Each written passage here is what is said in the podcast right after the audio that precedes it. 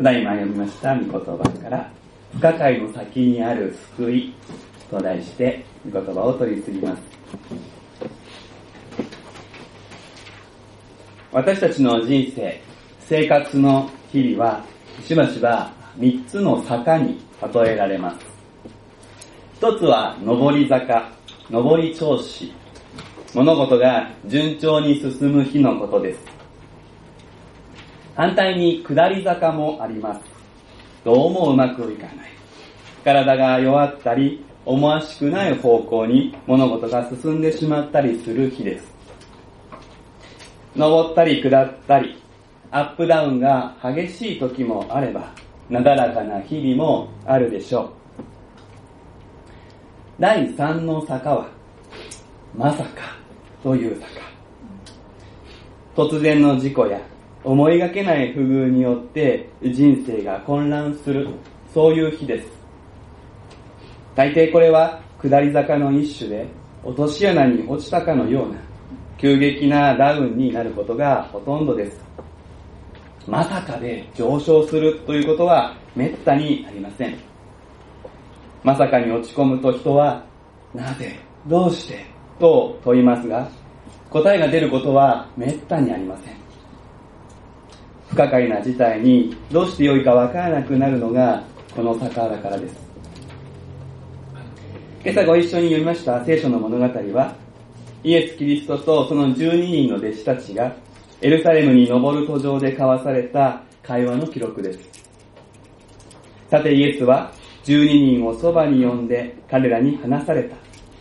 ご覧なさい、私たちはエルサレムに登って行きます。とあります。今から2000年前の春先のことです。ちょうど今ぐらい。イスラエルの中心地エルサレムで間もなく大きなお祭りが行われようとしていました。一行はこの祭りに向けて旅を続けていたのです。ご覧なさいとは注意を促す言葉です。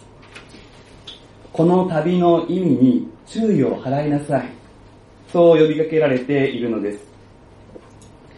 私たちも自分の人生という旅、その意味に注意を払うことが必要です。皆さんの人生、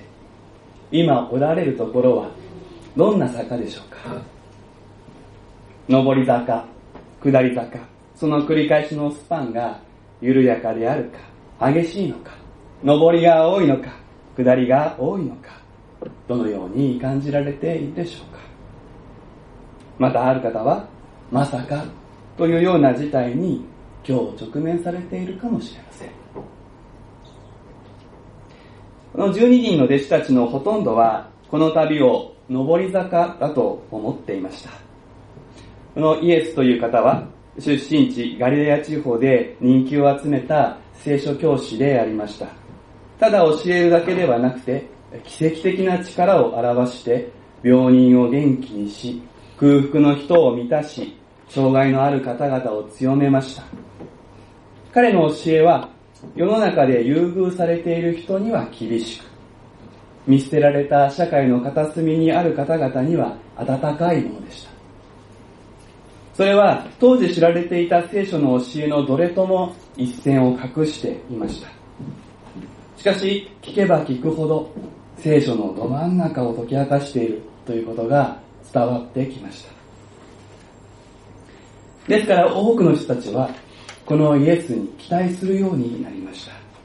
彼こそ、旧約聖書で約束されてきた救い主キリストなのではないか。皆さんのお手元にあるこの分厚い聖書、その大体3分の2がイエスが到来する前に書かれ、一般に旧約聖書と呼ばれます。ここには多くのことが書かれていますけれども、その一つが、救い主到来の約束であります。この世界を作りになった神様は、私たち人間を、人々を救うため、いつの日か救い主キリストをこの世に送られる。その日、悪の勢力は打ち破られ、世界は正され、回復する。その希望の約束が、人々の心の支えであり、中でもイエスに選ばれたこの12人は、その期待を最も高く持っている人たちでした。彼らの考えによれば、エルサレムというところは、ただ国の中心であるというだけでなく、世界の中心であります。世界が回復されるとしたら、エルサレムがその突破口になる。そのように信じられていました。ですから、イエスがエルサレムに登っていくということは、ただの旅行ではなく、そこで偉大なこと、何事か輝かしいことが達成させられるのだということを意味したのです。ところが、イエスが続けて話すことは弟子たちを困惑させました。イエスはこう続けました。人の子について預言者たちを通して書き記されているすべてのことが実現するのです。人の子は違法人に引き渡され、彼らにはたけられ、恥ずかしめられ、唾をかけられます。彼らは人の子を鞭で打ってから殺します。しかし人の子は三日目によみがえります。この言葉を理解するために必要な鍵は、人の子という言葉です。この言葉は聖書の中で特別な意味を持った専門用語です。私たちの、まあ、日常会話で人の子ってあんまり使うことはないと思いますけれども、それでもまあ、人の子って言わないこともないと思います。そういう時大体人間だものみたいな、そんなイメージで使うと思いますけれども、それとは少しニュアンスが違います。旧約聖書のダニエル書という書物がありますが、その7章のところにその起源があります。興味のある方は後で見ていただければと思いますけれども、そこにはダニエルという方が見た予言的で意味を持った夢というものが記されているんですね。その夢の中でいくつもの王国、帝国、人間の支配者、それがこうおどろおどしい獣の姿で描かれております。そしてそれとは別に対照的にこの世界を正しく治める存在が出てきます。それは獣ではなく人の子と呼ばれるんです。十二弟子を含むユダヤ人たちは、こう自分たちが獣のような残虐な勢力によってこう屈服させられ支配されているというふうに考えていました。バビロン、ペルシャ、ギリシャ、そしてローマというように、世界史の教科書に出てくる世界帝国であります。その勢力は時に人間らしさを失い、まさに獣のように人々の命を脅かしてきた。このイエスの言葉に出てくる違法人という言葉。これはこういった背景で使われていますから、かなりネガティブな意味がまとわりついています。そしてそのような中で、この人々はダニエルの夢に出てくる、この人の子がやってくるということを期待していました。人の子が獣を滅ぼす。そういう夢がダニエル書に読み取ることができるからです。そういうわけで、この人の子というのは、救い主の別名として当時理解されていた、そういうものです。人の子が来たら、違法人の獣の帝国は滅ぼされ、自分たちは救われる。人の子は天からやってきて、獣を瞬殺する。そのように信じられていました。イエスはこのような聖書の記述と人々の期待を背景にして人の子という言葉を使ったんです。そしてある場面では非常にはっきり自分自身のことを人の子と呼んだんです。私たちは会話の中で自分のことを私とか僕とかそういう代名詞で呼ぶことが基本だと思います。けれども、例えば大人が子供に語りかけるときには代名詞ではなくて役割を表す言葉で語りかけることがあると思います。例えば母親自身がお母さんはこう思うよと言ってみたり、学校の先生が先生はこう考えるよと言ってたりする。そういう感じですね。それと似たようにイエスは自分のことを指すときに、人の子はうんぬんと言ったわけです。ですから先ほどのイエスの言葉は、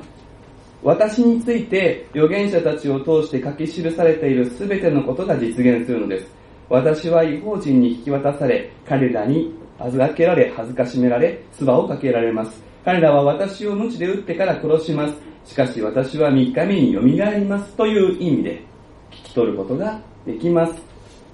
つまりイエスは確かに自分自身があのダニエル書に出てくる人の子と呼ばれる救い主である、そういう自覚を持っていて、これから先に自分の身に起こることを予告したというわけです。けれども、イエスが自分を暗示する人の子について語ったこの内容は、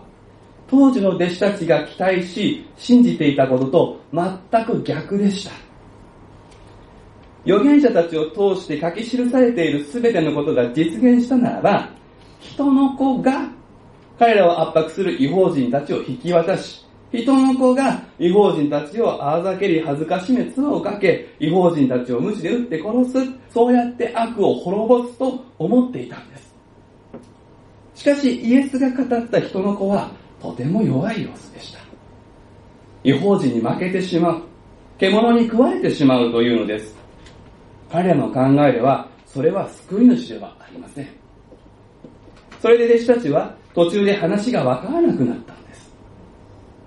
イエスが何か自分とは別の人の子について話していると思った可能性があります。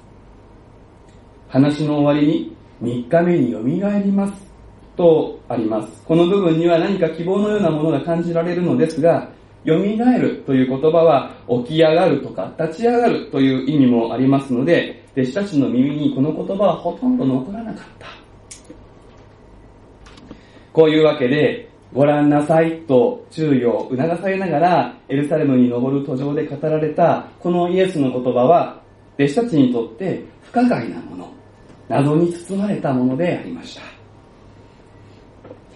弟子たちがこのイエスの言葉を理解できなかった理由の大きな一つは、明らかに彼らが持っている先入観のせいでした。人の子は悪を滅ぼして自分たちを解放する方だという先入観がイエスの言葉と衝突してそこで分からなくなってしまった。このことは今の私たちにも当てはまります。皆さんがこの聖書という書物、キリスト教という信仰、あるいは宗教一般にどんな先入観を持っていらっしゃるか。先入観のない人というのはいないので、先入観自体が悪いわけではないのですけれども、でもその先入観次第で聖書がわからないものになってしまうということがあります。例えば、宗教とはよく死ぬための準備だという先入観を持っている場合、キリスト教はどうしたら人は天国に行けるのかを説くものだという角度から聖書を理解しようとするでしょう。確かに、えー、聖書にこのことは教えられていますが、それは中心ポイントではありません。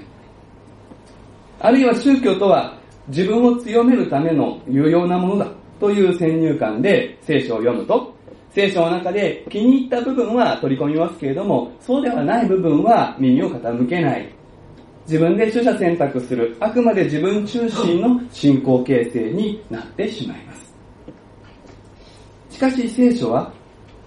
私たちの先入観が作る枠組みそのものを壊したり、逆転したり、広げたりする。そして私たちが本当に関心を持つべきことへと私たちの思いそのものを変えていく、そのような書物なのです。聖書の言葉を読んで、解き明かしを聞いて、なるほどとスッと理解できるということは、まずありえません。私は心と思いを尽くして、できるだけわかりやすく話すように心がけておりますけれども、それでも不可解な話に聞こえる。それが聖書と出会う時の私たちの普通の反応です。あの弟子たちにとってもそうだったように、聖書の言葉は隠されていて理解できない形で私たちの前にまず置かれるのです。皆さんの頭が悪いわけではありません。神様の意地悪でもありません。それだけ私たちの心の矢印がずれているということであり、そのずれを直すのにはある程度の時間が必要なのです。そういうわけで、私が皆さんにまずお願いしたいことは、諦めないでいただきたいということです。辛抱強く、粘り強く、聖書の言葉と向き合っていただきたい。そのようにお願いした上で、ここでイエスが語ったことがどんな意味を持つことなのかということを改めて解き明かしていきたいと思います。イエスが、そして聖書が課題にしているのは確かに悪を滅ぼすことです。イエスは人の子という言葉を使うことで悪の権下である獣との戦いというテーマを暗示しています。しかし、弟子たちが考えたように、その獣は自分の外から来る圧迫が中心ではないんです。十二弟子を含めた全ての人が、その心の内に獣を宿している。これがイエスの味方。これが聖書の味方です。私たちは自分のことを棚に上げて、あれが悪い。これが良くない。あの人が悪い。と批判をいたします。確かにそれはそうかもしれませんけれども、聖書が光を当てるのは、あなた自身はどうなのかということです。たとえそれが正確なことであっても、相手の人格を尊重せずに批判を繰り出すとき、あなたは口から火を吹くドラゴンのようになっている。人生の上り坂において、権力や能力や経済力を手にして高ぶり、他人への配慮や共感や愛を忘れるとき、あなたは手のつけられないモンスターになっている。あるいは人生の下り坂で絶望してしまい、心腐り、神に祈ることを忘れ、命の意味を見失うとき、あなたは地を這い回る毒蛇のようになっている。あるいは、私たちの体に必要な様々な欲求が過剰に暴れ回り、これに支配されてしまうとき、私たちは獣のようになる。どれも人としてあるべき姿ではありません。確かに、この世にある悪、そこから来る圧迫は問題です。私たちを困らせる厄介な人、厄介なこと、厄介な政治体制は問題です。しかし、同じ悪が自分の内側にもあるこのことに気づかない限り、これに正しく対処することはできません。聖書はこの内にある悪、このことを罪と呼ぶのです。そして人の子イエスは、この私たちの全ての内側にある獣の性質、罪を滅ぼすために来られた。そして私たちをイエスのような人の子に戻すために来られたんです。そうでなければ私たちも遅かれ早かれこの罪に蝕まれ獣となって滅びてしまうからです。そして私たちの内側に宿る獣を滅ぼすために必要なことがイエスが極限まで悪の力を身に受け殺されることであったのです。あざけりと恥ずかしめによってメンタルをボロボロにされ唾をかけられて尊厳を奪われ、人がすることとは思えないほど残酷な無知によって体をボロボロにされた挙句殺される。しかもご存知の通り十字架というのは人類史上最悪の極刑であります。人の子イエスの前で人間の獣の性質が一気に噴出し集中しました。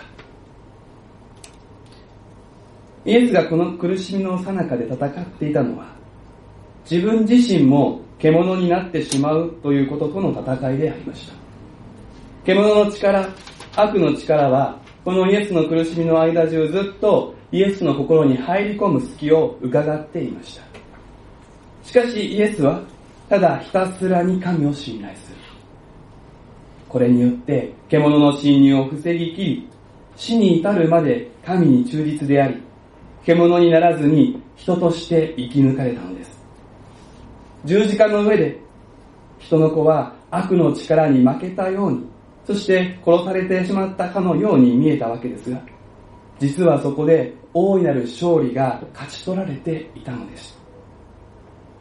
どんな苦しみ、どんな悪に直面しても、獣にならずに生きる。愛と希望と信頼の力の勝利がイエスによって勝ち取られたのです。この人の子イエスの壮絶な戦いから3日後に起こったイエスの蘇りは、この勝利を証明するものでした。蘇られたイエスは、この戦いにおいて勝ち取られた愛と希望と信頼の力を、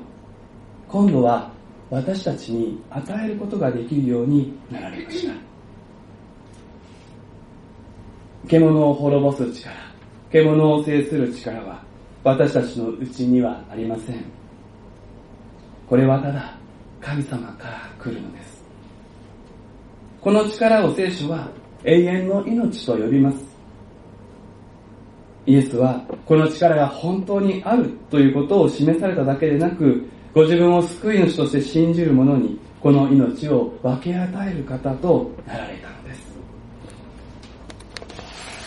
お手元の週報に今週の御言葉として、ヘブル人の手紙の5章8節から9節の御言葉をかけてありますが、こうあります。キリストは御子であられるのに、お受けになった様々な苦しみによって従順を学び、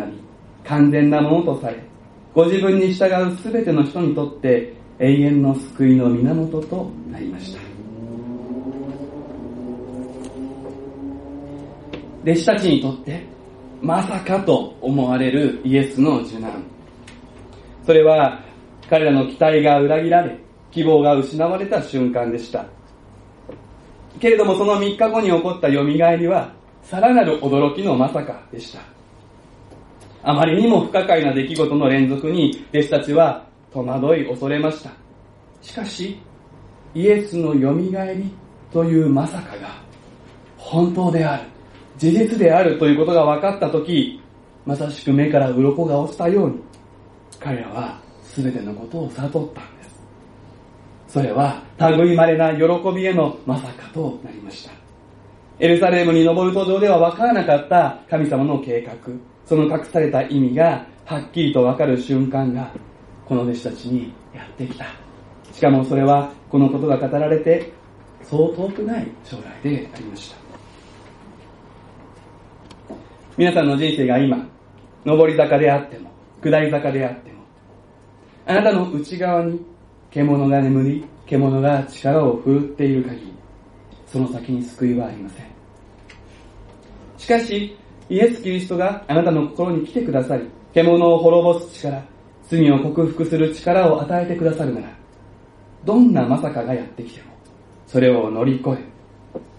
本当の人間として生きていく道が開かれます。今日の話が不可解であっても、わかる日が来ます。どうかその日まで諦めずに求め続けていただきたい心から願います。お祈りをいたします。天の父なる神様、御言葉をありがとうございます。本当に私たちの心が向くべきところに向いていないので、聖書の言葉、あなたの語られる言葉が私たちの耳に不可解なように聞こえることがあります。私たちの目が閉ざされているので、あなたの十字架も復活も一体何のためにどうして起こったのか、本当に起こったのか、そんなことはあり得るのかと疑ってしまう私たちです。けれどもあなたは粘り強く私たちに語りかけてくださいます。不可解の先にあなたの大いなる救いがあります。私たちが思ってもみなかったところに神様あなたのご計画があるのです。そして同時に私たちが今どんなところに置かれていたとしてもあなたはそこから私たちを救い出すことがおできになります。主よどうかお一人お一人に恵み深く望んでくださり、あなたのお姿を、あなたの愛を教えてくださいまして、お示しくださいますようにお願いをいたします。御言葉に感謝して、イエス・キリストの皆で祈ります。アーメン